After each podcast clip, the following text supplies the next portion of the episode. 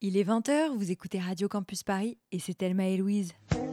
Écoute, Thelma, il faut arrêter de jacasser comme une pie. Je crois que j'ai fait un peu la folle, hein. Oh non, t'es folle depuis toujours. Mais là, c'est la première fois que tu peux vraiment t'exprimer à fond. Et une copine géniale. Toi aussi, t'es super. Thelma et Louise, le haut trip sonore et féministe. I've been Salut Malouise, ravie de te retrouver pour un 40e road trip, la mère Noël, parce que ouais, on a marre des traditions patriarcales, est passée nous voir et elle nous a soufflé une bonne idée, vous concocter un best-of de Noël avec tous nos meilleurs moments depuis septembre, une leçon de rattrapage féministe en somme. Avortement, violence sexuelle, révolution féministe, on parle actu donc, mais aussi culture, cinéma, humour, bref, toute l'équipe de Thelma et Louise se plie en quatre pour que vous passiez une heure de plaisir au chaud sous la couette. Allez, on a troqué notre bolide pour un splendide traîneau de Noël, alors embarquez avec nous, c'est parti Alors l'un des sujets qui a marqué cette euh, fin d'année 2018, c'est quand même la remise en cause du droit à l'avortement. On a entendu s'élever des voix en France, gynécos, journalistes, militants religieux, qui s'opposaient de plus en plus farouchement à cette liberté euh, pourtant chèrement acquise par les femmes. On a donc interrogé la gynécologue Danielle Gaudry sur le sujet. Elle est militante au planning familial. Elle a décrypté pour nous ce regain réactionnaire en commençant par définir la clause de conscience. La clause de conscience est inscrite dans plusieurs lois. Dans le code de déontologie, déjà, il y a la clause de conscience pour les médecins pour tous les actes médicaux. C'est-à-dire, on n'est pas obligé, en tant que médecin, euh, de faire euh, tous les actes médicaux Donc ça nous concerne demande. pas seulement l'avortement en fait. Voilà, dans le code de déontologie, c'est très clair. Par contre, euh, nos chers députés, en 75, en ont rajouté une cause spécifique pour l'avortement, pour l'IVG, alors qu'il n'y avait pas besoin de la rajouter. Mais ça montre bien que cet acte était désigné spécifiquement comme quelque chose de spécial. C'est-à-dire qu'elle a été inscrite dans la loi de dans la loi Veil en, en Absolument. 75? En plus, pour l'IVG, et qu'est-ce qui distingue la clause de conscience classique, on va dire pour euh, tous les actes médicaux, de celle pour euh, l'IVG Pourquoi elle a été rajoutée? Alors, nous pensons, en tant que planning familial, hein, que cette euh, clause de conscience a été rajoutée parce que euh, l'avortement n'a jamais été considéré encore jusqu'à maintenant en France comme un acte médical banal. C'est-à-dire que ça a été euh, vraiment euh, très mis sous contrôle et euh, de la société et des médecins pour que les femmes finalement soient mises, euh, leur décision ne soit pas vraiment complètement respectée. Donc c'est quelque chose qui est une... une alors dans, dans- par exemple en Suède, la clause de conscience pour l'avortement n'existe pas. Et à partir du moment où un médecin se fait ses études spécifiquement en tant que gynéco-obstétrique, eh bien, il est obligé de, De faire pratiquer. des avortements parce que ça fait partie de la spécialité. Alors, je rappellerai qu'en France, ce ne sont pas les gynéco-obstétriciens qui font le plus euh, la- les avortements, ce sont les médecins généralistes. Donc, euh, c'est Ah oui, un petit peu différent. Et la clause de conscience en Suède a été attaquée par les anti-avortements, justement. Du coup, cette clause de conscience n'existe pas en Suède et en France, euh, il y a certaines personnalités qui se battent pour qu'elle soit supprimée, notamment euh, la sénatrice Laurence Rossignol. Euh, vous, est-ce que vous êtes, enfin j'imagine que oui, mais vous pouvez peut-être nous détailler ça, est-ce que vous êtes pour la suppression de la clause de conscience? Alors, on a toujours été pour la suppression de la clause de conscience. C'est-à-dire que quand la loi, en 75, a été votée, on a tout fait pour essayer de qu'elle s'améliore jusqu'en 2001. En 2001, il y a eu une nouvelle loi, c'est la- qui a été votée sous, La sous le- suppression de la détresse. Alors, on- Non. non, c'est 2014 seulement Ah la oui, suppression de la 2014. détresse. Hein, donc, on a déjà euh, eu le, le fait que les mineurs n'étaient plus obligés d'avoir l'autorisation Oui. de leurs parents. Hein. On a rallongé les délais de deux semaines et on a rendu euh, le- le- l'entretien social euh, et psychologique non obligatoire pour les femmes majeures, mais il reste obligatoire pour, Pour les les mineurs. Ça, c'est 2001. Après, on a gagné sur le remboursement à 100% de l'ensemble des actes euh, concernant l'IVG. Et encore, c'est pas très bien appliqué selon les, les lieux. Et également, il y a eu la suppression de la notion de détresse. Qui était déjà un petit peu obsolète, j'imagine, dans la pratique. Tout à fait, tout à fait, puisque euh, euh, le- les femmes n'avaient pas besoin de euh, systématiquement expliquer le pourquoi de, euh, elles prenaient cette décision d'interrompre leur grossesse. Alors, euh, donc vous êtes pour la, suppression de la, clause de conscience, mais on a vu en tout cas ces dernières semaines que c'était vraiment un sujet qui faisait, euh, qui faisait débat. Euh, J'ai trouvé ça d'ailleurs surprenant que l'IVG aujourd'hui en France en 2018 euh, fasse encore débattre. Et on a regardé en, en préparant cette émission un petit morceau de l'émission de Cyril Hanouna, je ne sais pas si vous l'avez vu ou si vous en avez entendu parler, qui a proposé dans son émission Balance ton poste un débat intitulé pour ou contre l'avortement. Euh, donc il y avait euh, différents chroniqueurs euh, qui venaient avec leur avis. Alors il se trouve que dans les faits, tous les chroniqueurs étaient euh, quand même pour. Euh, et il y avait un invité euh, qui était présent, qui était Émile Duport des, des, voilà, des survivants, dont on va parler un petit peu. Vous le Qu'est-ce connaissez. que- que- ouais, Qu'est-ce que ça vous évoque qu'aujourd'hui en France, à des heures de grande écoute à la télévision, il y ait ce genre de débat qui soit mené? Alors ça a fait un petit peu polémique sur les réseaux sociaux, mais n'empêche que l'émission a été diffusée et qu'il y a énormément de gens quand même qui regardent les émissions de Cyril Hanouna. Oui, alors je ne me pron- prononcerai pas sur ces, ces, Sur Hanouna, euh, mais euh, donc ça correspond quand même à un mouvement qu'on rencontre au niveau européen.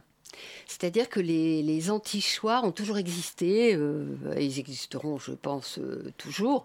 Euh, du reste, la liberté de, penser est complètement respectée, donc on peut avoir chacun et chacune nos opinions.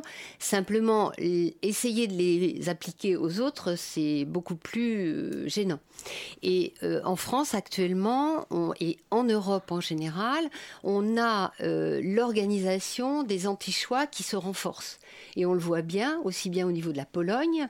euh, bon, ils ont perdu en Irlande, mais ils ont Mhm. ils sont. C'est une Toujours situation puissant, ouais. extrêmement difficile en Pologne, euh, soutenue aussi bien par euh, les mouvements américains que par les mouvements religieux catholiques. Et dans chaque pays, ils ont des associations qui sont euh, très organisées pour euh, médiatiser leurs paroles et faire des interventions euh, au niveau de tous les médias. Hein. Euh, donc, effectivement, Cécile Duport en fait partie avec son mouvement Les, les, les Surfi- les Survivants. Euh, bon, c'est donc c'est quelque chose qu'il faut avoir en, en- en tête. Et même si on a cru à un moment donné que bah, l'avortement était gagné en, en France, euh, à certaines conditions bien sûr qui sont peut-être pas idéales, mais à certaines conditions et que on- certains pays européens ou dans le monde peuvent nous envier, n'empêche que il faut, la, vi- la vigilance doit rester extrême. Parce que c'est. Mais est-ce que pour vous, ce genre de débat euh, télévisé euh, implique que le que, que l'IVG en France est menacé? Ou est-ce que euh, Est-ce que, est que selon vous, le CSA aurait dû réagir, par exemple? Moi, je pense que euh, ne serait-ce que rappeler que l'avortement était complètement légal en France et que euh, il n'y avait pas de remise en question de la loi euh, ne qui ne pouvait pas se faire. Enfin, c'est pas re- revenir sur une loi qui est fondamentale pour euh, euh, beaucoup de choses, pour la santé publique, pour pour le respect des textes internationaux, pour euh, le, le- la dignité et l'égalité des hommes et des, entre les hommes et les femmes. Donc c'est un- un- un- une loi qui est une, une loi qui représente un droit euh, fondamental, ce que les anti-choix, bien sûr, contestent. C'est un droit fondamental et pourtant c'est un droit fondamental qui est, euh, en tout cas en ce moment, souvent remis en question. On l'a vu euh, dans l'émission de Cyril Hanouna, on l'a aussi vu sur Internet avec euh, des sites qui sont très bien référencés, en fait, vous devez les connaître euh, sûrement, qui prennent un message anti-avortement. On est tombé par exemple sur afterbase.com euh, en préparant même, le cette premier émission. résultat quand on tape avortement, Avortement, c'est afterbase.com. afterbase.com qui parle soi-disant de sexualité Mhm. et, Et, qui euh, ouais, et on peut alerter, alerter toutes les jeunes filles en leur disant que afterbase.com est un site orienté anti-avortement. Voilà, Voilà, c'est pas quelque chose de neutre. Il se présente comme un site qui donne des conseils sur la sexualité pour les adolescents. Et en fait, en lisant les articles, on se rend compte qu'il y a énormément de témoignages sur des avortements qui ont mal tourné, sur euh, des jeunes femmes qui regrettent atrocement d'avoir euh, avorté, qui sont en détresse psychologique. Il y a euh, vraiment des trucs hyper glauques, des descriptions sanglantes, etc., qui font très peur. Vous, comment, déjà, quels conseils vous donnez aux jeunes femmes pour s'informer sur ces sujets-là? Et comment vous luttez au sein du planning familial contre cette désinformation qui, quand même, et peut paraître évidente pour nous parce qu'on est renseigné sur le sujet, mais qui ne l'est pas forcément, surtout sur des sites qui sont aussi bien référencés. Alors il faut savoir que ces, ces mouvements ont quand même des moyens euh, financiers euh, très importants. Est-ce que ces mouvements ont des moyens financiers supérieurs au planning familial? Ah largement, oui, largement. Mais par qui sont financés ces mouvements-là? Eh bien, je pense que les mouvements religieux euh, financent euh, largement ces, sites. Oui, pour faut... Euh, petite parenthèse, au sujet d'afterbest.com, on a lu des articles sur le sujet et c'est un site qui a été créé, il me semble, par Émile Duport, le fameux survivant dont on va parler tout au long de l'émission, j'ai l'impression. Mhm. Son nom ne cesse de revenir. Voilà. Oui. fait du lobbying actif anti-avortement. Tout à fait. Et euh, également, euh, ils sont financés par euh, les mouvements américains. Donc, c'est vraiment des, des, Alors, si vous voulez avoir plus de renseignements sur leur financement, vous pouvez regarder le, le, film qui s'appelle Les Croisés contre-attaque qui est un film fait sur les, les, les, mouvements anti-choix en Europe, mais ça montre bien les, le, réseau que ça représente au niveau mondial. Hmm au niveau mondial. Euh, et, justement, ces menaces, on les observe au niveau européen, au niveau mondial, en Pologne, en Espagne, en Irlande et aussi en Argentine, où le Sénat a récemment voté contre la légalisation de l'avortement. Euh, on a discuté avec une franco-argentine sur ce sujet. Elle va nous raconter comment les femmes argentines veulent, euh, qui veulent encore avorter aujourd'hui, comment elles se débrouillent. On l'écoute et on en parle juste après. Les femmes qui veulent avorter, ben, c'est très simple. Les femmes pauvres malheureusement, font appel à des escrocs ou à des bouchers. D'ailleurs, c'est un peu la même chose. Les femmes qui sont plus aisées économiquement euh, peuvent avoir recours à des médecins qui pratiquent l'avortement. Il y a aussi certaines associations de conseils qui conseillent gratuitement euh, les femmes en Argentine souhaitant avorter avec une ligne euh, d'appel euh, pour euh, aiguiller leur recherche euh, de médecins ou de médicaments ou ce genre de choses. Daniel Gaudry, vous, au début des années 70, il me semble que vous avez, avec le planning familial, pratiqué des avortements à l'époque où c'était pas encore légal. Est-ce que vous diriez que la situation en Argentine aujourd'hui, elle est, elle est similaire à ce qu'on vivait avant 75 en France? Alors je pense qu'en Argentine, c'est vrai que beaucoup de femmes se retrouvent euh, confrontées à une situation complètement d'illégalité et euh, vont passer par des réseaux alors euh, soit des réseaux militants, soit des réseaux euh, qui sont qui leur demandent de l'argent. J'allais dire les femmes, elles se débrouillent avec des le bouche à oreille, avec la proximité aussi, parce que ça peut être compliqué dans un pays de, traverser un pays pour se retrouver dans, avec un réseau militant d'aide à l'avortement. Il y a la question économique, comme le disait Clémence, qui joue beaucoup visiblement. Absolument, mais dans les faits, euh, ces femmes se retrouvent à pratiquer effectivement euh, des avortements clandestins avec des médicaments ou inappropriés ou euh, avec des effets secondaires importants ou une inefficacité importante, où elles tombent dans les pièges effectivement de, charlatans qui leur font payer très cher leurs conseils. Donc c'est une situation qui euh, nuit énormément à la santé et à la dignité euh, des, des, femmes euh, en Argentine. Et je trouve que leur, leur réaction de demander leur de se faire débaptiser est mmh. une mmh. excellente réaction parce que et, ce sont les très jeunes qui le font. C'est vraiment il y a un mouvement. il y a un poids énorme de l'Église catholique en Argentine. Mmh. Énorme. On va faire une petite pause euh, dans ce débat qui est passionnant qu'on va reprendre. Et c'est l'heure maintenant du coup de gueule mensuel de notre chroniqueuse Chat. Est-ce que les règles, ça peut faire mal Jusque-là, elle est énervée Elle a ses règles, hein Je vous demande de vous arrêter. Des fois, on a juste envie de dire qu'on a nos règles. Euh, salut chat, alors dis-nous, euh, qu'est-ce qui euh, vénère la, féministe qui sommeille en toi? Enfin, qui sommeille pas d'ailleurs, puisqu'elle est assez bruyante, la féministe en toi. Féministe Ouais, non, merci. Le ah. féminisme, très peu pour moi. Ah, excuse. comment ça, là Qu'est-ce qui se passe là? Qu'est-ce qui t'arrive? Je comprends pas là. Je suis en panique, je suis en panique, chat. non, bah, j'avoue, là, je, fatigue. Je jette l'éponge, je rends le tablier. D'ailleurs, je vais retourner enfiler un tablier et me saisir d'une éponge. Il y a sûrement une cuisine sale qui m'attend quelque part. Attends, mais t'es pas sérieuse là? Qu'est-ce qui s'est passé pour, pour qu'il y ait un revirement Qu'est-ce qui s'est passé? Non, mais ce serait plutôt à moi de vous demander ça.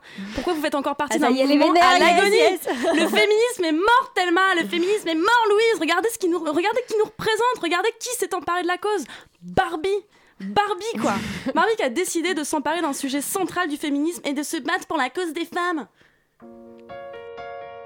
Let's talk about the dream gap. What's that? It's the gap that comes between girls and their full potential. C'est le fossé qui sépare les petites filles de leur plein potentiel. Euh, attends, là, je t'arrête tout de suite là. Pourquoi t'es pas contente déjà? D'une, ça a l'air trop bien, ok? Donc on te calme, j'adore Barbie, moi. Mattel, elle a. Mattel décidé de se battre contre le manque d'ambition chez les filles, de financer la recherche sur les représentations de genre. C'est super, je suis hyper contente, j'adore Mais Barbie. non, c'est pas super C'est pas super Moi, je veux que du numéro 10 dans ma team. J'ai pas envie de faire partie du même mouvement que Barbie, cuisinière, princesse, cavalière, sadomaso. C'est la honte, putain Le dream gap, le fossé entre les ambitions des petites filles et des petits garçons. Viens, Barbie, parlons plutôt de l'écart entre tes yeux immenses et ta schneck inexistante à cause de ton cou deux fois trop long et tes jambes taillées comme, comme l'autoroute à 20. Désolée, mais tant que cette poupée aura un ventre trop petit pour accueillir à la fois un estomac et un utérus, j'aurais du mal à croire qu'elle est là pour déconstruire les stéréotypes. On reconnaît un arbre à ses fruits, c'est pas moi qui le dis, c'est la Bible. Et ben là, on est sur une bonne confiture bien périmée. Et puis si je puis me permettre, niveau ambassadrice bien complexante du féminisme, on a déjà notre dose, je crois. Parce que Barbie fait déjà partie du mouvement. Bah ouais, vous saviez pas? Dois-je vous rappeler l'existence d'Emily Rastakovsky Elle a un nom imprononçable en plus, cette connasse La meuf que si tu veux son corps, ça va te coûter la fortune de Bill Gates en chirurgie esthétique, mais chez elle, tout est naturel évidemment. La dernière fois qu'elle a défendu le féminisme, c'était en posant à poil sur un cheval en plein désert pour le magazine GQ. Merci S'il fallait ces mensurations pour défendre l'égalité femmes-hommes, on n'aurait toujours pas le droit de vote. Non mais sérieux, vous en avez pas marre du féminisme washing à tout va, vous? Tous ces gens qui s'emparent de notre cause pour se donner bonne conscience ou parce qu'ils savent plus quoi faire de leurs dividendes commerciaux On voit ce que vous faites, hein Vous ne passerez pas Ça commence à être n'importe quoi dans ce mouvement, vous trouvez pas? Déjà, on se tape depuis quelques années Raphaël Enthoven et Marlène Startup Nation Schiappa. Merci bien. Récemment, il y a même Woody Allen qui a trouvé qu'il était un très bon ambassadeur de- du mouvement MeToo. C'est plus une cause sociale, c'est l'entrée du Lidl le premier jour des soldes, quoi. Stop Attention avec Lidl. Je vais pas faire du classisme. Mais ça touche pas que le féminisme d'ailleurs. C'est le festival des fausses bonnes intentions en ce moment. Il va falloir arrêter de se prendre pour ce qu'on n'est pas. Il suffit pas de s'auto- s'autoproclamer féministe, écolo ou LGBT friendly pour l'être.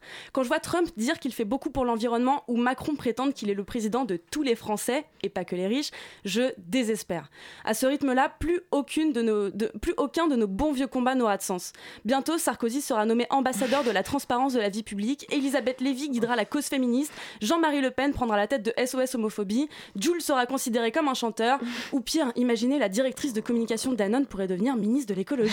Ah, ce serait absolument Ce atroce. serait absurde. Et moi, je, je suis en PLS, je veux plus te parler. Euh, déjà, j'adore Barbie, ok.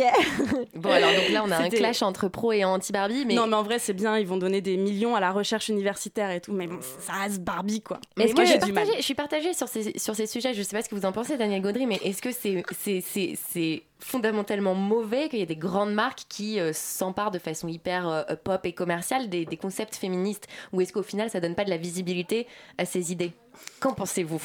Alors, ma première réaction, c'est que c'est de la récupération. Bien sûr, mais si Et au donc, final- je supporte pas bien la récupération, quelle qu'elle soit. Je suis d'accord. Euh, le système, il est ce qu'il est. euh, Ils vont se faire du fric il, dessus. il va pas changer en récup. Enfin, Est-ce que vous pensez qu'il n'y a aucune conséquence positive à tirer de ça? Sincèrement, non. Est-ce que, est-ce que, est-ce que, j'ai une question euh, pour les gens informés sur Barbie. Euh, Chat, je me retourne vers toi. Est-ce que Bar- Barbie Elle a va- changé ses mensurations, Va ça, changer de mensuration? Est-ce que Barbie va juste changer de physique ou pas? Elle va rester Mais elle- cette mais c'est déjà blonde. Ils ont, encore, ils ont encore du mal à lui mettre, même quand c'est des Barbies euh, avec d'autres couleurs de peau, à lui mettre autre chose que des, des traits caucasiens. Donc, euh, Ouais, c'est vrai. Mais Non, est-ce ça, que- c'est est-ce qu'elle devient un peu plus grosse, un peu plus Oui. réelle, réelle? Maintenant, il y a des petites Barbies, des Barbies rondes, des grandes Barbies euh, sans poitrine, etc. Ils ont, ils ont essayé depuis quelques années de faire une variété de, de, de physiques. Après, ça reste des, des belles poupées avec la même gueule standardisée, c'est est-ce qu'elle est-ce qu'elle s'habille toujours en robe ou est-ce qu'elle devient un peu badass? Non, il y a des Barbie astronautes et tout. Mais moi, je suis de la génération où Barbie, elle a un IMC de 5. Donc, euh, j'ai un peu du mal à la voir comme une égérie féministe, quoi. Moi, j'ai une éducation totalement anti-féministe. J'avais toutes les Barbies, j'avais le cheval, j'avais le. Ah non, le- le cheval, j'avais- il était trop beau. j'avais Le cheval qui est féminisé Oh my aussi. God. Il a des J'avais le cheval, j'avais le bateau, j'avais tout. j'avais trop bien. l'avion et tout. La maison. Oh, Ah, j'avais la maison, j'avais Bah, la tu les maison ramènes aussi. à la prochaine émission, on fait ça Voilà, et on décrypte tout ça. Allez. Thelma et Louise, c'est aussi un podcast. Sur radiocampusparis.org. Le corps des femmes, comme on vient de l'entendre, est souvent sujet à des injonctions, mais aussi à des violences physiques ou sexuelles. Le 24 novembre dernier, toute l'équipe de Thelma et Louise était dans la rue pour marcher contre les violences faites aux femmes, à l'appel du collectif Nous Toutes. L'occasion pour nous de recevoir Sandrine Rousseau, ancienne élue Europe Écologie Les Verts. Elle a témoigné de son agression sexuelle par un cadre du parti, Denis Baupin. Elle nous parle du rôle de la justice et du récent procès de Georges Tron. Alors déjà dire que je ne suis allée qu'à une seule journée de ce procès et que je l'ai suivi après par euh, les articles et les, les, les LT, enfin c'est les, live sur tweets. Twitter, les Mhm. live tweets, pardon. Ouais. Euh, ce que je peux dire, c'est que hum, en fait, dans ce procès, euh, il y a vraiment euh, tout ce qui ne va pas à peu près dans la justice. C'est-à-dire qu'il y a euh, déjà d'emblée une instruction qui se fait dans la zone d'influence de la personne qui est mise en cause. Donc ça veut dire qu'il y a une instruction qui, où il manque des choses étonnantes. Par exemple, les expertises des téléphones, ça a été au cœur Mhm. du Il sujet. faut rappeler que Georges Tron est, est, maire de Draveil. voilà. Et que tout s'est déroulé du coup dans sa zone d'influence. Mm.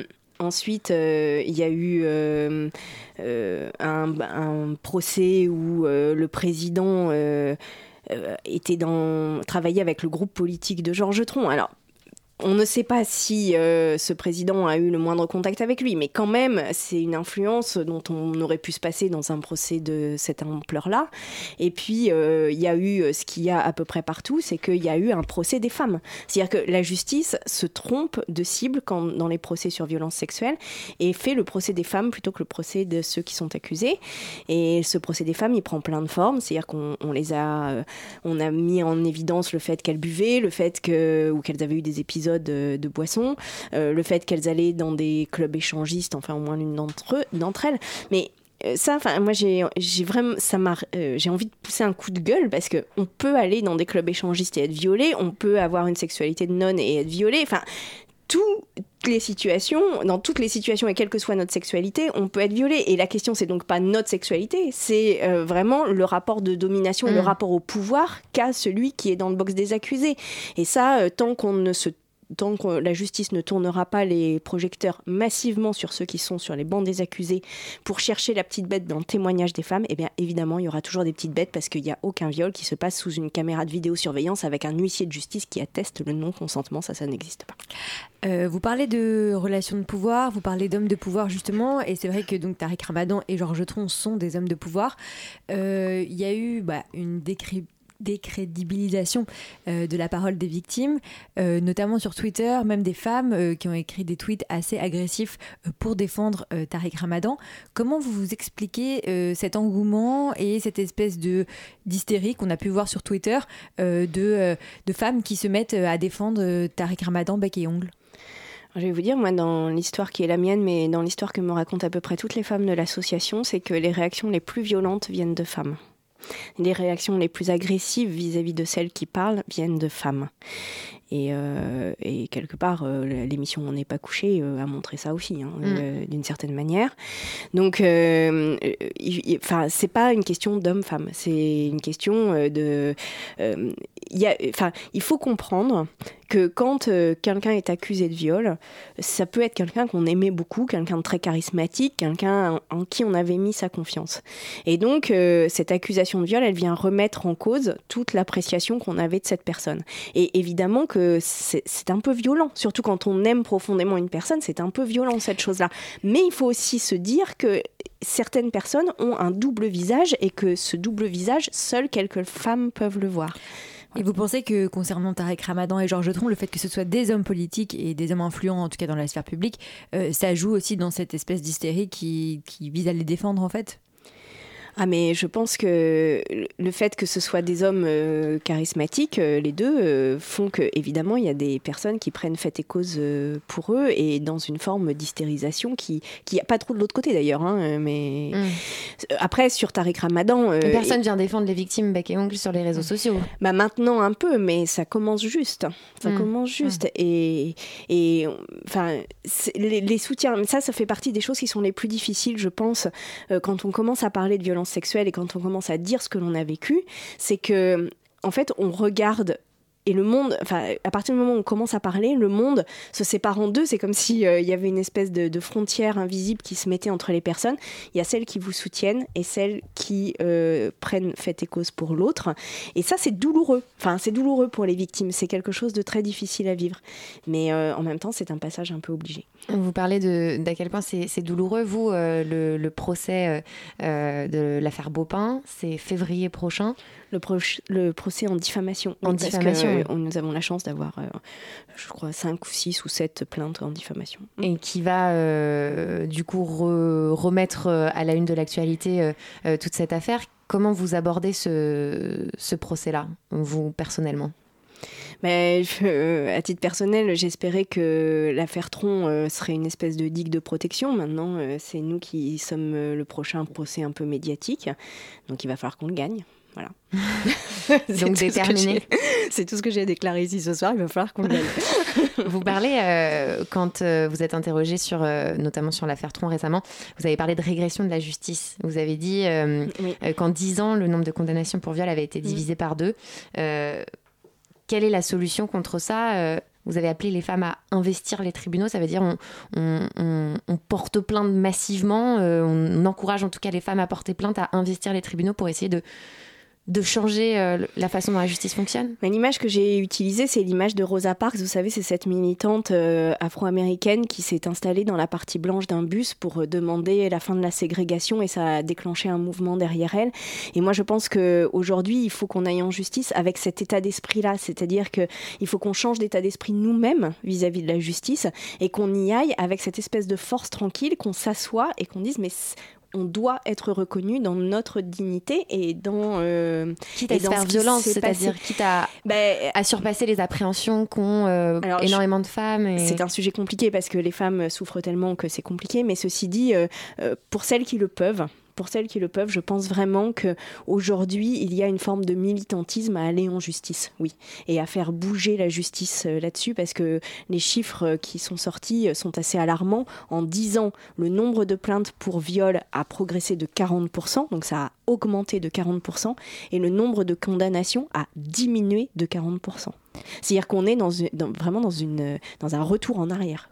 Et du coup, est-ce que vous pouvez nous, expliquer un peu ce que vous faites au sein de votre association euh, Parler? Eh bien, l'association Parler, euh, le mot d'ordre, c'est la sororité. C'est-à-dire que c'est hum, des groupes de femmes qui sont des femmes toutes victimes. Il n'y a pas de professionnels euh, autour de la table, c'est vraiment que des victimes. Et on se parle. Et on se parle et on se dit ce qu'on vit et on échange sur ce qu'on vit. Des fois, on rigole, des fois, on pleure, des fois, on a peur, des fois. Mais au moins, on, se, on pose là des choses qu'on peut dire nulle part ailleurs. Et quand il y en a une qui veut aller en justice, eh bien, euh, on l'accompagne au commissariat, on l'attend à la sortie de son dépôt de plainte. Quand elle est convoquée, quand il y a une copine qui est convoquée par le juge, eh bien, on l'attend aussi à la sortie du tribunal et on l'accompagne, on prend un petit café avec elle. Et ça, ça, ça paraît peut-être rien du tout, mais je vous assure que c'est absolument fondamental parce que ça quand on du sort, courage. ça donne beaucoup de courage. Et quand on sort d'une confrontation, par exemple, et qu'on se retrouve seul sur le trottoir avec celui auquel on a été confronté il y a cinq minutes avant, eh bien c'est d'une violence extrême, alors que là on met juste euh, un peu d'humanité là-dedans. Et je suis très surprise des résultats que ça a. C'est-à-dire je suis très surprise du, nombre de situations qui se, qui avancent grâce à ces groupes et qui avancent vraiment, euh, en plus dans la joie, la bonne humeur, parce qu'on on partage un repas et je vous assure qu'il y a des fois où on rigole. Il y a même des, des villes où elles vont au ciné ensemble, elles se font des sorties etc. Et donc euh, l'idée, c'est juste de se dire, mais on n'est pas toute seule. Vous pouvez aller voir euh, la, la liste hein, des réunions de l'association sur le site euh, associationparler.com.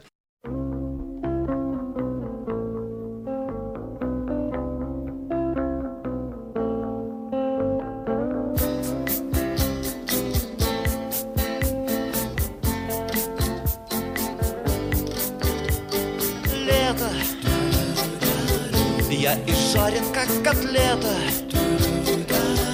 Время есть, а денег нету. Но мне на это наплевать. А Лето. Я купил себе газету. Газета есть, а пива нету. Я иду его искать лето. Сегодня сейшен в Ленсовета Там будет то и будет это. А не сходить ли мне туда? Да-да-да. Лето. Все хулиганы при кастетах У них, наверное, вендетта. Но, впрочем, это ерунда. Лето От комаров спасения нету. А в магазинах нету денты В почете доноры у нас. А-а-а Лето. Оно шлет меня со света. Скорей карету мне, карету. А впрочем, подойдет и квас А-а-а. Лето Штаны истерты, как монета Во рту дымится сигарета Иду купаться в водоем А-а-а. Лето Недавно я услышал где-то Что скоро прилетит комета. И что тогда мы все умрем Умрем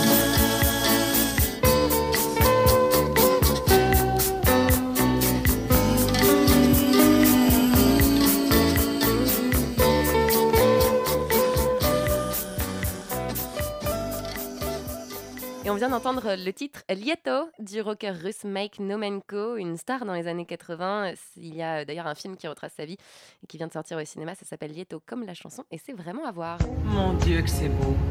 Ça, tu peux le dire. J'ai toujours voulu voyager, mais j'en ai jamais eu l'occasion. Tu l'as cette fois.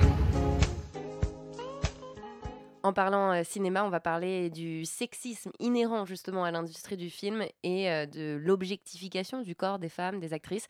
À ce propos, on avait euh, reçu Véronique Lebris. On l'écoute tout de suite nous expliquer ce qu'est le male gaze. Oui, alors le male gaze, c'est en fait une sorte de relation euh, triangulaire qu'il y a entre euh, l'objet qui est la femme, le personnage principal qui est l'homme, qui est, et c'est la façon dont il la regarde, et nous, spectateurs, qui regardons l'homme et qui apprécions la façon dont il, rega- dont il regarde la femme. C'est, c'est- c'est un Donc ça veut dire, en quelque sorte, d'après ce que j'ai j'ai pu lire aussi, que le spectateur est en quelque sorte obligé de- de- de- d'adapter ce, ce- ce- ce regard de désir qu'a le protagoniste masculin sur, Ouais, sur alors, les, les femmes? Obligé. Alors obligé. En fait, il est éduqué comme ça. C'est-à-dire que le, pour reciter euh, Virginie Despentes, qui disait, bah, c'est pas que les femmes soient exclues du cinéma, c'est simplement que c'est c'est le cinéma, c'est un média qui est fait par les hommes et pour les hommes. Et du coup, on est quand vous regardez des images de cinéma, en fait, la tradition veut, enfin ça c'est depuis les années 30, mais bon, malgré tout, c'est comme ça qu'on a été éduqué en tous les cas. Et on a cette vision-là. Voilà, on regarde les hommes, regarder les femmes. Et les hommes ont forcément, enfin, puisqu'on parle de désir, d'amour, etc. Donc, euh, enfin, moi, je, je conteste un peu ça, mais enfin, a priori, c'est quand même la, la généralité, c'est quand même que les hommes éprouvent du désir pour les femmes et donc les voient que comme une convoitise sexuelle. Ce qui explique, par exemple, qu'elles sont forcément jeunes, euh, plutôt jolies. Enfin, c'est rare, hein, quand même, les moches au, au cinéma. Bon, chez les hommes aussi, certes, mais quand même, il y a un peu plus de. les physiques sont assez variées. Que passé un certain âge, elles sortent complètement du champ. Et qu'après aussi, si elles, elles, elles peuvent être leur mère, quoi. Voilà, c'est ça. Est-ce que ça explique que vous, avez- enfin, vous avez utilisé le mot objet au lieu de sujet? Ça veut dire que forcément on est un objet quand on fait du cinéma?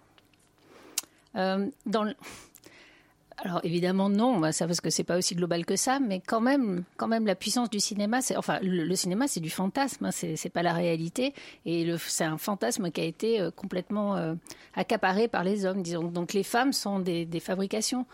Enfin, oui, des, des objets, c'est beaucoup dire, mais par exemple, la grande période du cinéma hollywoodien, euh, toutes les grandes actrices, Mhm. euh, Rita Hayworth, etc., on, on est toutes fans d'ailleurs, même, enfin, moi j'adore ça, Mhm. il faut quand même être très, très honnête.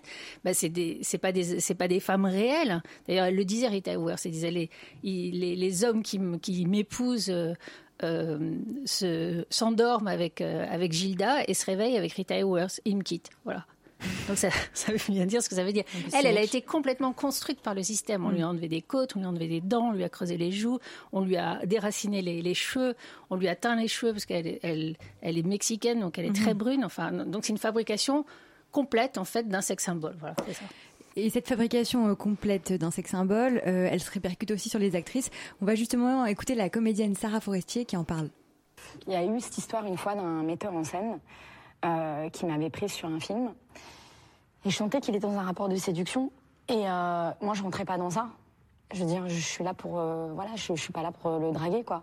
Et à un moment donné, il me fait un rendez-vous et, et il me dit Écoute, Sarah, j'ai un problème, je te désire pas assez. Et il me- m'explique que grosso modo, mais lui, il y allait vraiment franchement. Avec des mots plus crus que ça vous Non, mais il m'a dit carrément, tu vois, Sarah, toi, t'es le genre d'actrice avec qui on a envie de se branler, mais tu n'es pas le genre d'actrice qu'on a envie de regarder et se branler. Que j'étais pas assez une femme objet, en fait. Mais il me le disait vraiment comme si c'était euh, artistique, quoi. Et en fait, il joue sur cette frontière hyper floue qui existe. On dit que les actrices doivent être désirables, glamour, sexy. Et cette idée d'être euh, sexy, cette idée d'être désirable, elle est où la frontière? Donc là, on a quand même un bel exemple de, male gaze et de- de- d'injonction à être euh, désirable. Vous disiez que vous étiez pas toujours d'accord justement avec ce concept de male gaze et de. euh, pour vous, une actrice n'est pas forcément censée être désirable tout le temps? Bah, je- non, ce serait bien qu'elle le soit pas toute. Non, je suis pas, je suis pas, suis pas d'accord avec le fait. euh, enfin, j'assistais par exemple ce matin aux assises euh, euh, du. Alors, c'est le collectif 50-50 là, en fait, qui, qui faisait une, un- un- une conférence sur euh, les stéréotypes. Et euh, c'est- c'était très intéressant, hein, vraiment de très haut niveau. Alors, mais par contre, le, le la base, c'était ah bah, de toute façon le cinéma c'est le désir. Mais le cinéma c'est pas que le désir. Le, cinéma ça peut être aussi le témoignage de la réalité, ça peut être de la curiosité, ça peut être quelque chose de, différent. Si on, reste dans le cinéma c'est le désir. Donc ce qui veut dire désir dit forcément séduction. Bah, on n'en sortira jamais. En fait, On- vous pouvez tourner le problème dans tous les sens où vous le voulez. Bon, alors peut-être en mettant de plus en plus de femmes comme réalisatrices, peut-être que ça, ça changera quelque chose, mais ça inversera la donne, c'est tout. Et encore, ça, va mettre un peu de temps, mais on peut pas être que là-dedans. Ça peut pas être que la séduction. Enfin, le cinéma, c'est une industrie, ça doit rapporter de l'argent. Alors effectivement, ça aussi, c'est un certain type de séduction, mais quand même, il faut que ça apporte quelque chose d'autre.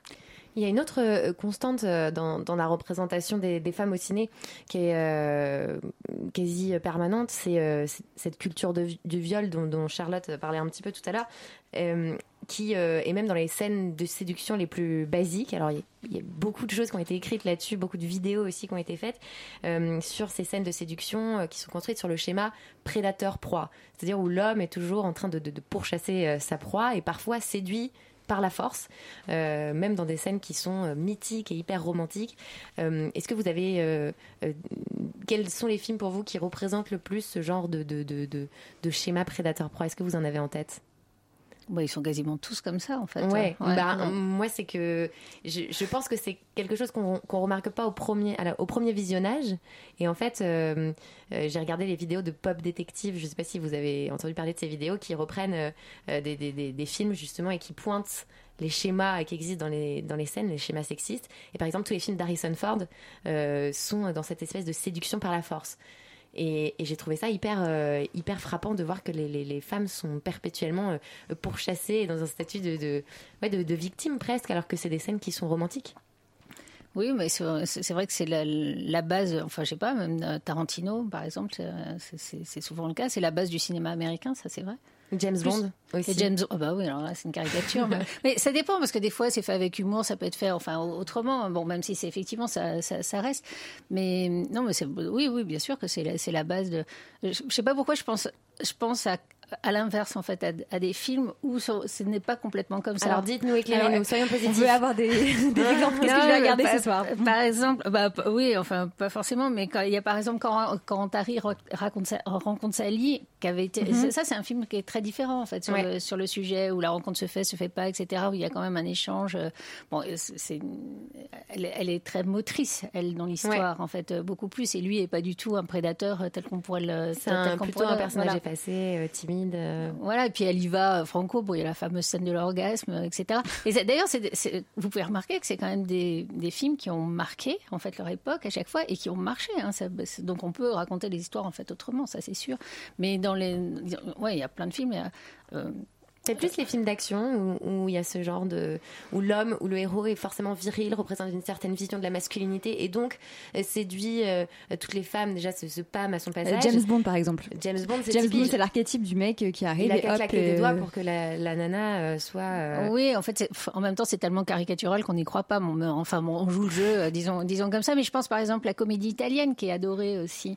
C'est un peu le même principe. hein. Alors évidemment, l'homme est un peu plus loser, un peu plus, ils prennent un peu plus de, de distance, mais les femmes sont toujours des proies, en fait, là, tout le temps. Euh, Est-ce qu'il y a, selon vous, euh, une stigmatisation et une mise à l'écart euh, des, des, des vi- vieilles Vieilles. actrices J'ose pas le dire parce que je trouve ça hyper plus de 40 péjoratif, 40. mais plus de 40 ans et qui sont pas forcément regardées et désirées comme quand elles étaient jeunes. Bah, bon, alors déjà, enfin, la base, c'est quand même que si vous échappez à la norme relativement classique, vous êtes blonde aux yeux bleus, il y a assez peu de brunes, par exemple, qui sont des stars. Vous pouvez regarder ça. Enfin, bon, euh, enfin, ce- ce- c'est Fanny Ardant. Ouais, oui, bon, il y a Monica Bellucci, tout le Voilà. monde, a- voilà. Bon, ça- Cruz. Oui. Attention, ça va, Attention. elle est partie là. Il y en a, quelques-unes, il y en a quelques-unes, mais il y en a pas tant que ça. Elles sont plutôt blondes, etc. Et puis, bon, elles sont plutôt minces. Ça, c'est, Ah oui. bah ouais. Elles sont plutôt jolies en général. Si vous êtes grosse, euh, si vous êtes poilu, euh, si vous êtes handicapé, euh, si vous êtes, euh, enfin bon, en tous les cas, vous, plus vous, vous, c'est quand même difficile d'avoir un, un physique qui sort de la norme admise en fait de la de la séductrice habituelle. Et surtout, Hein si vous êtes grosse, vous allez souvent jouer le rôle d'une grosse en fait. Voilà, vous ou allez la pas jouer bonne le, le rôle d'une voilà. femme désirable en fait. C'est ça le, le problème peut-être. C'est quoi le rôle d'une grosse? En général, elles ont de l'humour au cinéma. Voilà. C'est qu'elles ça. compensent le fait de ne pas être Exactement. désirable physiquement par le fait d'être hyper drôle. Cette actrice, cette actrice australienne dans, euh, dans euh, Pitch Perfect. Oui, Euh, exactement. voilà. C'est la, drôle, ouais. elle est celle qui fait des blagues de caca et c'est la seule qui fait des blagues un peu grasses, un peu. euh, C'était le, c'était le cas de Marie-Lou Berry avant qu'elle maigrisse aussi. En fait, vrai. Euh, voilà, c'était donc elle jouait toujours un peu la fille maladroite euh, qui se réfugiait dans les bras de son chat quand son chéri l'avait quitté. Enfin bon, voilà, il y a Mm. tout. euh, bon, bon, ça, ça, ça correspond à ça. Et alors il y a aussi effectivement la sanction de l'âge. Alors on- d'après ce que c'est, Iris qui est, enfin je sais pas si vous la connaissez, qui est une, une, une chercheuse et puis journaliste en fait aussi que- sur le sujet, qui est spécialisée un peu sur sur ce thème-là, qui disait qu'il y a trois tabous majeurs. Alors c'est les c'est les trois M, les menstrues, la ménopause et la maternité. En fait, ça, on n'a pas le droit en fait d'être euh, séduisante. euh, séductrice et euh, disons volontairement en, en chasse par exemple enfin parce qu'on peut inverser les rôles hein, pourquoi pas quand on est dans ces états là au cinéma, ça, enfin au cinéma et dans les séries, ça, ça- c'est pas possible. Et il y a euh, une association en fait qui s'est créée d'actrices qui ont plus de 50 ans, qui s'appelle euh, euh, le, euh, l'AFA euh, Tunnel des 50 Oui, c'est ça. pour revendiquer en fait la- leur place parce qu'elles ont fait une analyse sur les films de cinéma et en 2000 alors je crois que c'est en 2016 il y avait 6% des rôles de, des personnages de plus de 50 ans qui étaient des, des- des rôles de femmes en fait 6% donc c'est c'est une catastrophe quoi, vraiment une catastrophe C'est assez désespérant, c'est c'est un constat assez triste. Euh, alors à Thelma et Louise, on aime le cinéma et on aime aussi la culture sous toutes ses formes. Et du coup, on accueille celle qui nous parle de culture. J'ai nommé Barbara. Je peux lire littérature. Tu littérature Oui, je lis littérature. Littérature, c'est un, un calembour. Votre drogue favorite La littérature. L'écriture. Théâtre. Cinéma. C'est le cinoche, les films de Renoir ou de. Pose-toi. C'est le canap culture. Salut Barbiche, alors quelles sont tes recommandations euh, ce mois-ci? Salut les filles, alors bonjour Véronique Lebris. Puisqu'on a évoqué le male gaze et les stéréotypes de genre dans la fiction, j'ai envie de vous parler d'une BD qui aide justement à comprendre le principe du Bechdel test. Alors je sais pas si vous connaissez les filles. Est-ce que ça vous dit Explique-nous. Ah, moi je sais ce que c'est Vous mais- connaissez Ah, vous, êtes, vous êtes très fort. Alors, en, en tout cas, c'est vrai que le, le nom, a priori, donne pas vraiment envie. Le Bechdel test, ça fait un peu euh, règle de grammaire euh, obscure, mais vous allez voir, c'est en fait assez simple. Ça permet de savoir si un film est ou non sexiste. Alors, ça doit cocher trois conditions. La première, il doit y avoir au moins deux femmes dans l'œuvre et elles doivent être nommées. Oui, oui, je sais, on, on en est, on, on part de loin. On part de les femmes. Donc, je reprends deux femmes dans une même œuvre qui doivent être nommées. Euh, deuxièmement, ces deux femmes doivent se parler, donc elles de- doivent interagir entre elles. Et troisièmement, elles doivent parler d'autre chose que d'un homme. Voilà. Pas facile, hein Pas facile. Et, euh, et donc, pour la petite histoire, c'est un test qui a été créé par une dessinatrice de BD américaine qui s'appelle Alison Be- Bechdel. Et ça date de 85 ans. Et c'est un test qui a été euh, aussi assez critiqué, si je ne m'abuse. Oui, parce que euh, c'est vrai que ça reste quand même quelque chose d'assez euh, simpliste. Ça prend pas forcément en compte la profondeur des personnages féminins, ni la qualité du film, ni l'intention hein, de, des scénaristes. Donc je pense que c'est c'est pas vraiment un, test qui, qui marche à tous les coups hein, pour savoir si un film est, sexiste ou pas. Mais en tout cas, en tout cas, ça permet de ça permet de faire un petit jeu, voilà, un peu marrant avec ses films préférés euh, ça permet aussi de, euh, de fixer son attention sur des, des petits détails. Voilà, on ce qui est intéressant de noter, c'est qu'il y a quand même euh, qu'une minorité de films qui le passent, hein, le test de Bechdel. Donc c'est entre 30 et 40% et que le cinéma d'auteur, qui a priori devrait être un peu plus ouvert aux femmes, qui est plus fait par des femmes, euh, le passe pas forcément non plus. Et moi, juste pour l'anecdote, les seuls réalisateurs que je connaisse qui ont revendiqué avoir réécrit les dialogues pour qu'ils passent le test de Bechdel, c'est les, les frères Larieux dans, ah euh, je sais plus comment ça s'appelait, 50 nuits avec Patty, 48 nuits avec Patty, fait 40 nuits, un truc comme ça, là, euh, voilà, avec Viard. Et ils ont réécrit les dialogues pour, euh, pour passer le test, parce qu'ils avaient eu conscience de ça. Mais j'en ai jamais entendu parler autrement. Après, est-ce que ça change vraiment la teneur du film Oui, de, faire interagir. C'est ça, parce que aussi symbolique, quoi. Une des, voilà, c'est ça. Et aussi une des critiques euh, qui a été avancée, c'est bien évidemment, je vais pas vous faire un dessin, mais c'est pas parce qu'il y a 12 femmes dans un film que le film est, est, intéressant et aussi. féministe, que les femmes ont des personnages euh, profonds, mhm. intéressants et que euh, genre Lolita malgré moi. Oh, oh, Elles font que parler de mecs, je pense. On va en parler. Ça fait, ça fait deux fois dans cette émission là. Charlotte a un message à faire passer. Hein. Ça commence à faire beaucoup. Et du coup, Barbie, je crois que tu as une BD qui nous aide à décrypter tout ça en fait. Et oui, j'ai pour les gens que ça intéresse, qui ont envie de creuser ce sujet et, euh, et de mettre un peu les, les mains dedans, euh, j'ai une BD française à vous recommander. Ça s'appelle euh, Commando, cu Commando culotte, les, les, dessous du genre et de la pop culture. C'est écrit par Myrion Mal, donc comme Marion mais avec un i, et c'est sorti en 2016, mais ça n'a pas du tout vieilli. C'est même plus plus actuel que jamais à vrai dire. Elle se penche particulièrement sur les teen movies et les comédies romantiques, les ce qu'on appelle les, les rom-com. Hein, donc c'est un peu Mean Girls ou Lolita, donc en français Lolita malgré moi. Pardon, je vais y arriver comme Charlotte euh, en, parlait. Et, euh, je dois dire que c'est des films qui sont vraiment euh, importants en fait, parce que c'est des films qu'on voit quand on est adolescent, donc à un moment donné où on, on, se, on se construit une identité et une identité de, de femme. Donc finalement, le fait qu'elle prenne autant de temps à décortiquer ces, ces films un peu, on va dire, sous-estimés ou délaissés par la critique, moi je trouve ça super intéressant. Et, et en plus, ce qui est top, c'est qu'elle a un blog, donc vous pouvez aller regarder des aussi vers le blog. si vous n'avez pas d'argent, vous pouvez aller mettre un petit coup d'œil à son blog euh, elle poste de temps en temps des, euh, des planches uniques euh, de bande dessinée, donc on appelle des, strips. Et récemment, elle a par exemple posté une bande dessinée sur Lady Bird, le film de Greta Gerwig. Oui, j'avais très envie de le voir celui-là. Et je crois que pour finir, Barbie, tu avais une recommandation fashion pour éviter le fashion faux pas. Oui, alors moi j'avais. cette émission m'a fait penser à On ça. On est aussi comme ça dans tes mails, Louise. J'adore. Ouais, j'avais envie de vous parler d'une, d'une marque qui a créé une ligne de t-shirts à la gloire de réalisatrices et d'actrices de cinéma. Ça s'appelle oh. Girls on Tops. J'espère que vous avez compris le, jeu de mots. Girls on Tops, Voilà, c'est une petite boutique Etsy et euh, comme ça vous pourrez arborer avec, avec fierté votre amour pour Agnès Varda, Mia Love, Ava DuVernay, enfin pour une petite vingtaine d'euros. Comme ça, vous pourrez peut-être apprendre à des gens qui, euh, qui ne connaissent pas euh, beaucoup de noms de réalisatrices. vous pourrez euh, avoir des discussions intéressantes à la machine Donc à toi, tu choisis lequel, par exemple bah, Moi, c'est Greta Gerwig. c'est déjà, déjà choisi. Et vous, Véronique Lebris, vous aimeriez avoir quoi comme t-shirt Comme t-shirt avec un nom de réalisatrice Ouais. Oh là, c'est un piège. Ça. euh, je sais pas, Virginie Despentes, moi, je le sens bien. Ouais, ça. Ah, ah ça, ça ferait un bon t-shirt. Vu, Je trouve que je suis assez douée pour ces conneries. Ouais, je trouve aussi.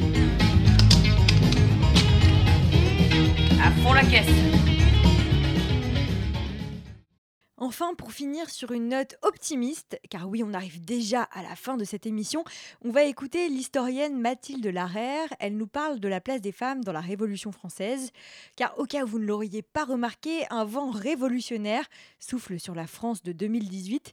Et si c'était les femmes qui l'avaient inspiré Et si les femmes pouvaient être à l'origine de la grande révolution sociale, politique, économique et culturelle qu'on attend tous Bon, ok, on s'enflamme un petit peu là, mais on peut toujours rêver. Alors on écoute Mathilde Larère qui nous rappelle que sans les femmes, il n'y a pas de révolution.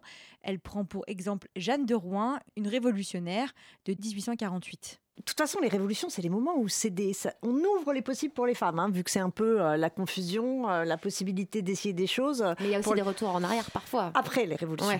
Mais, euh, mais pendant, c'est à chaque fois, elles s'en saisissent. Hein, c'est quand même assez net. hein. Il y a une révolutionnaire dont vous vouliez parler spécifiquement, euh, que vous appréciez beaucoup, qui s'appelle Jeanne de Rouen, si je ne me trompe pas. Non. Euh, Est-ce que vous pouvez un peu nous raconter sa vie et en quoi elle a joué un rôle pendant cette révolution? Alors, Jeanne de Rouen, déjà, elle commence à la Révolution d'avant, qui est 1830. hein. C'était une ouvrière, une lingère, elle devient institutrice. En 1830, elle a déjà participé à la fondation d'un journal, hein, qu'on ne dit pas encore féministe, parce que le terme n'existe pas, mais qui se bat pour le droit et des femmes et des travailleuses. Et en 48, hein, bah, dans l'enthousiasme de la Révolution, elle se lance dedans. Et en fait, elle va se battre sur tous les plans, c'est-à-dire qu'elle va défendre le droit des travailleurs, des travailleuses. Elle est à la pointe de tout un mouvement qui est au centre de 48 qu'on a complètement oublié, qui est la lutte pour l'association des travailleurs et qui était vraiment centrale. Et en fait, c'est là que se jouait vraiment l'émancipation euh, à l'époque. Elle va se présenter euh, à l'élection législative en 49. Euh, elle va pas être élue, hein, Mhm. mais, mais elle se présente. Elle se bat en fait sur tous les fronts. Elle s'en prend plein la gueule hein, parce que l'antiféminisme fé- politique est très puissant. Ouais. Mais, mais elle lâche pas. elle est extrêmement active avec des textes. mais elle n'est pas toute seule. hein, elle- les femmes de 48, elles sont plusieurs. elles, elles travaillent ensemble. c'est- vraiment un, un- un moment très, très positif et très enthousiasmant pour les femmes. Même si, effectivement, à la suite de juin 48, comme à nouveau, ce sont des femmes très à gauche. hein, la plupart euh, de- de- des femmes rentrent en politique par la porte de gauche. euh, elles vont subir la répression qui suit juin. Mais, euh, mais malgré tout, euh, en 49, donc c'est en 49 qu'elle se présente et c'est après qu'elle elle va créer une, une association des associations et donc c'est vraiment elle qui est à la tête du mouvement qui, va, qui va ensuite être écrasé mais qui, va, qui aurait dû conduire à cette émancipation des travailleurs par la- l'association. Alors vous parlez d'antiféminisme, il y a euh, effectivement beaucoup de, de- de penseurs et d'hommes politiques à l'époque qui s'opposent hyper ouvertement et sans complexe euh, à euh, euh, l'implication des femmes dans la révolution euh, et, et notamment Proudhon. Quels sont leurs arguments à ces, à ces hommes-là? Est-ce qu'ils sont majoritaires? Est-ce que c'est une opinion euh, euh, que la femme n'a rien à faire euh, dans l'espace public et en politique? Alors oui, c'est majoritaire, sinon elle aurait trouvé de la place. hein. Euh, après, il y a, il y a plusieurs, il y a plusieurs types d'arguments. En général, il y a l'idée que la femme, par nature, n'est pas propre à la politique. Ouais. Elle est trop fragile, Alors trop je crois que. Proudhon, il avait dit quelque chose comme la femme est un diminutif de l'homme ou quelque chose de Il charmant dit comme ça. oui, on dit la, la femme entre ménagère et, et- et courtisane n'a pas de place. Alors ce qui est très compliqué avec Proudhon, c'est que très étonnamment, euh, tout début, il a assez peu de propos antiféministes. Et puis Proudhon euh, fait de la prison euh, dans un moment, euh, s'éloigne de la vie politique dans les années euh, justement euh, 49 et quelques. Et à ce moment-là, alors que c'est lui au début qui portait le mouvement pour l'association, en fait, il, celle qui prend le relais après Proudhon, c'est Jeanne de Rouen. Et en fait, quand Proudhon revient, eh bien, elle a pris sa place d'une Ah, certaine façon. un peu de rancœur peut-être. Oui, il y a- il y a- non, mais il y a- ça, ça a dû jouer vraiment parce que c'est étonnant. Avant, c'est pas si présent.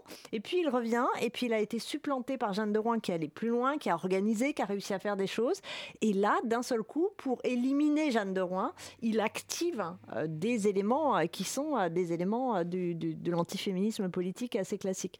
Mais sinon, avant, il y a, y a, y a Daumier euh, qui est à côté de ça, Oui. et, et Daumier avec les, les bas bleus. Ou les, enfin, on a l'impression que si les femmes rentrent en politique, de toute façon, bon, d'abord, elles ne sont pas capables. De toute façon, dès qu'elles rentrent, elles deviennent hystériques. Et puis en plus, tout- ça, Ça, va. c'est des choses qu'on entend encore aujourd'hui. Encore, ouais. Et ça va. Donc, en fait, ils ont lancé l'antiféminisme primaire en politique. Donc merci Proudhon, merci Daumier. Non, parce qu'on a ça même depuis la Révolution française. hein. Euh, en 93, euh, le- le- le- parce que Pauline Léon, Claire Lacombe et les autres euh, hébertistes gênent aux entournures les montagnards, hein, ils vont les priver du droit d'association. En 93, euh, le décret Amar prive les femmes du droit d'association qu'elles avaient. Et euh, pour les priver, euh, bah, comme il faut le justifier en séance, hein, ils vont en fait poser les bases de ce discours antiféministe que l'on va revoir en 30, en 48, en 60 et, encore, qui a encore des traces. Et quelles sont les raisons à ce- Est-ce que c'est effectivement que les hommes se sentent menacés par l'arrivée potentielle de, de, de, de, de femmes en politique ou est-ce que euh, il y a ça ils, il y a- il y a- croient vraiment à leur discours ou... C'est difficile de savoir, Ouais. euh, mais euh, il y, a, il y a- il y a cette, euh, cette- peur, il y a, il y a l'idée que euh, il y, a, il y a une représentation euh, d'un monde séparé en deux sphères, une sphère publique qui est aux hommes et une sphère privée qui est aux femmes. Et si les femmes restent bien dans leur sphère, le monde fonctionne bien parce qu'il est équilibré par Oui, une parce qu'elle répartition. leur, des elle leur laisse la possibilité, elle leur laisse la possibilité eux-mêmes après d'aller faire de la politique en faisant à manger et en préparant. Oui, oui. C'est pour ça que dans tous les dessins, les dessins de Daumier, quand les femmes entrent en politique, euh, les mecs, euh, ils savent plus s'habiller, les gamins meurent. Enfin, on a, on a, on a, non mais sans Elles sont mentir- alcooliques aussi. J'ai vu une Ouais, elles sont caricature tout- oui. de, de Daumier où Ouais, elle, ouais. en- au lieu de se réunir en cercle politique, en fait, elle se bourre la gueule Elles entre, bourrent la gueule, ouais, entre ouais. femmes. Ah. Voilà. Mais on a dit, quand, euh, quand s'est posé la question du droit de vote des femmes euh, au début du XXe siècle, il y a des gens qui ont dit on ne peut pas donner le droit de vote aux femmes parce que va y avoir de la mortalité infantile. On en est à- Non, mais sans dire qu'on en était à ce niveau-là. Quoi. Donc, on va essayer de mettre un petit peu de positif dans cette discussion. Euh, pendant la Commune de Paris en 1870, Enfin, il nouveau y a bond eu, euh, historique. voilà, on avance petit à petit, on fait des sauts de puce. Euh, il y a eu euh, plusieurs femmes qui ont marqué euh, cette époque. Est-ce que vous pouvez nous expliquer rapidement en quoi la Commune ça a été déjà un moment fort pour les femmes et pour les femmes révolutionnaires, et peut-être nous parler un petit peu d'une figure qu'on connaît moins qui s'appelle André Léo, euh, que vous aimez aussi. Voilà, nous dire, nous dire quelques mots. Alors, euh, la commune, comme toute révolution, c'est un moment qui permet aux femmes de rentrer sur la, la scène publique parce que justement, ça brouille les cartes, euh, ça fait un peu bouger les, les frontières et donc ça leur permet de rentrer. Euh, si j'ai choisi André Léo, c'est parce que on- là aussi, on connaît tellement, enfin, on connaît Louise Michel. Louise Michel, oui. Ah, J'adore Louise Michel, il n'y a aucun doute là-dessus. Mais en même temps, justement, c'est important d'en connaître d'autres parce que les femmes sont en général invisibilisées et si on en prend une, c'est l'arbre qui cache la forêt des autres. Donc, faut donner aussi. non, mais ça va, il y a Louise Michel. voilà, bah oui, mais sauf qu'en fait, elles étaient plein. Et entre autres, donc, André Léo. Alors, André Léo, c'est qui? D'abord, c'est pas son vrai nom. Elle s'appelait Léodile Béra. Mais elle, euh, comme, comme d'ailleurs Georges Sand, euh, pour euh, écrire, elle a pris des noms d'hommes, hein, parce que c'était plus facile. C'est les noms de ses deux fils, hein, André et Léo. Elle s'appelle comme ça. Donc, c'est une, depuis le début, c'est euh, c'est c'est comme, c'est comme les autres femmes de 48. C'est une socialiste. hein. Elle se bat pour les travailleuses. Par ailleurs, elle se bat pour les droits des femmes. Elle se bat pour l'égalité. Elle attaque le mariage comme espace d'oppression, ce qui est absolument vrai au 19e siècle. Et elle adhère à l'AIT. Au début de la commune, elle est très présente. Elle fait comme la grande majorité des communardes, c'est-à-dire que les communardes, en gros, elles ont dit on met pas en avant les droits des femmes, on se bat pour la commune. Et puis quand la commune C'est ce aura que lieu, j'allais vous demander. Les... On a l'impression, en tout cas dans l'imagerie et dans, et dans l'art qui, qui, qui nous vient de cette époque, euh, que euh, les femmes en armes, en tout cas, sont plus représentées. On a, enfin, moi, en tout cas, j'ai une vision plus guerrière des communardes, des femmes communardes, que euh, peut-être des femmes de, de 1789. Oui, parce qu'au fur et à mesure, elles ont Sur les réussi à, oui, etc. elles ont, elles ont réussi à prendre plus de place. hein. C'est-à-dire qu'à chaque révolution, elles sont plus présentes qu'à la, la dernière. Maintenant, en 1830, il y avait des femmes sur les barricades, mais elles étaient obligées de s'habiller en homme. Et elles se, euh, elles se cachaient. Et puis petit à petit, on les accepte. On les, on les... Par contre, en revanche, elles sont très présentes hein, dans la foule révolutionnaire. Elles sont présentes place de la Bastille. Elles sont donc présentes. euh, Et donc André Léo, euh, bon bah après, elle, elle fait l'objet de la répression. Elle arrive à s'enfuir. Elle est exilée à- à- en Suisse. Et là, c'est en plein dans votre objet parce qu'elle va faire une conférence à Lausanne et dans laquelle elle dit croit-on pouvoir faire la révolution sans les femmes? Elle s'adresse à un parterre d'hommes et elle les engueule. Croit-on pouvoir faire la révolution sans les âmes? Voilà 80 ans qu'on essaie et on n'en vient pas à bout. Donc, est-ce que la solution ne serait pas là, en fait? C'est ça qu'elle sous-entend. C'est ah, mais c'est exactement ça qu'elle veut dire. Elle a fait un article euh, qui dit euh, bah, il faut faire la révolution avec les femmes et elle, elle les, pareil, elle les interpelle. Elle dit mais vous savez comment on a fait la révolution du 18 mars? Par les femmes. Et, alors, est-ce elle, qu'elle y arrive à convaincre tous ces hommes? Non, pas du tout. non, non, non, pas du tout. Encore un et, fail. et- Encore eh ouais, ah ouais. Et les articles de journaux font comme d'habitude, ils l'attaquent sur son physique. euh, enfin, voilà. Très pourquoi, mature. Pourquoi est-ce qu'elle n'est pas rentrée dans l'histoire? Alors, est-ce que, c'est parce que, enfin, est-ce que l'histoire est écrite par les hommes, donc elle n'y est pas rentrée? Parce que c'est incroyable. Elle, est, elle a l'air incroyable, cette femme, en fait. Ah, elle est incroyable.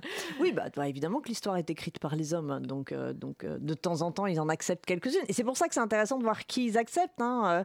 Olympe de Gouges, elle est plus consensuelle que, euh, que mes, euh, mes hébertistes euh, chocolatières sans culotte. Hein. Louise Michel, elle s'en tire parce qu'elle est tellement connue qu'elle a réussi à. Mais sinon, mais au moment de la, de la commune, il y en a plein d'autres, des femmes extraordinaires, mais on n'en parle jamais. Et avant les chants de Noël, on vous propose une chanson un peu plus badass interprétée par notre petit papa Noël à nous. J'ai nommé Mathieu le Macho. Il a été très inspiré apparemment par la présence de Raphaël Enthoven à l'université d'été du féminisme. C'était en septembre dernier. Quelques bonhommes et des femelles, c'est le combat de Raphaël. Il hurle à nos oreilles et chaque tweet nous le rappelle. Marlène Schiappa l'a invité pour venir tout vous expliquer. Non mixité, c'était taché. Apporte-leur ton petit grain de sel. Raphaël fait de la philo, mais c'est un mal si c'est héros. Pas noir du tout et malgré ton gros gros mytho, quand tu te cantes, quand tu te cantes, tes couilles sont blanches. Et pour toujours. Hmm, J'aime les notes au goût de fiel dans la leçon de Raphaël. Il y a murmure à la radio et dans les pages des journaux. Et pour que sa journée soit chouette, il passe même voir Elisabeth. Misère sexuelle dans le métro. Arcelero, Kaya Diallo. Pas de manspreading, human spreading, mais mansplaining pour Raphaël. Il se rêve en Albert Camus, mais fallait pas quitter France Q. Trop d'Europe 1, très tôt le matin. Prochaine étape, c'est les terriens. Peut-être même Zemmour après Lévy. La France des intellectuels. Raphaël n'est pas macho, puisqu'il a étudié Beauvoir à l'ENS. Alors écoute la féministe. Quand il raconte, quand il invente, il faut l'écouter. Nuit et jour. Ah, bravo J'en ai percé ma alarme, Michel. Ah. A cappella en plus, là, Ouais. magnifique. Une performance euh, musicale. euh, Est-ce que je vais à Baltar? Ah bah franchement, Baltar, c'est faisable. Hein. Ok, merci. Graine de star. En plus, elle est difficile à chanter cette chanson. Vous aurez tous reconnu euh, la, la- la voix suave de, de Carla Bruni qui, qui limite à, Carla à la Bruno, perfection. oui. Carla Bruno. Ouais. Carlo Bruno. Carlo, Carlo Bruno. Merci à toutes et à tous de nous avoir suivis. Merci à Leïla à la réalisation. On se retrouve en 2019 pour de nouvelles aventures avec toujours plus de féminisme, de liberté, d'amour et de champagne.